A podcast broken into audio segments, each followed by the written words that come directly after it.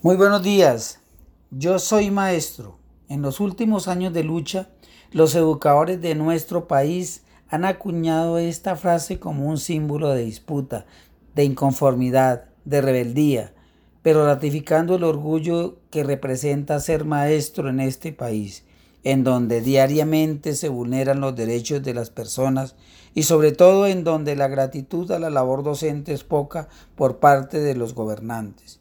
Yo soy maestro es ni más ni menos el grito de esperanza de miles y miles de educadores que a diario en medio de esta pandemia buscan estrategias para sacar adelante a sus estudiantes, de llevarlos por nuevas formas de enseñar, de brindarles un nuevo camino para que ellos aprendan a defenderse y salir adelante en sus vidas, desde La Guajira hasta Nariño, desde el Chocó hasta la Arauca.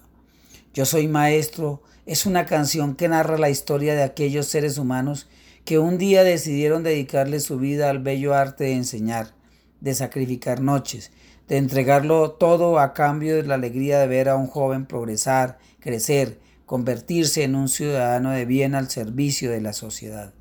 Yo soy maestro es un grito de insurrección para decirle al gobierno que los educadores están vigentes, que batallan por hacer respetar sus derechos, que no aceptan las injusticias, que sueñan con un mejor mañana. Hoy más que nunca están vigentes sus gestas por alcanzar los sueños de ver un país con justicia social. Yo soy maestro es el trazado de la historia de los sufrimientos de los educadores de nuestro país, desde la marcha del hambre en 1966 hasta nuestros días, ellos no han parado de luchar, de gritar y defenderse de estos gobiernos que siempre los han mantenido en el olvido, donde los elogios han sido pocos y los padecimientos muchos. Yo soy maestro es revivir la voz de miles de docentes asesinados en Colombia, señal inequívoca que ser docente es una profesión de alto riesgo para la integridad de las personas que la ejercen. No podemos dejar de mencionar el número de docentes amenazados, desplazados, desaparecidos, exiliados, secuestrados y los tantos detenidos de manera arbitraria.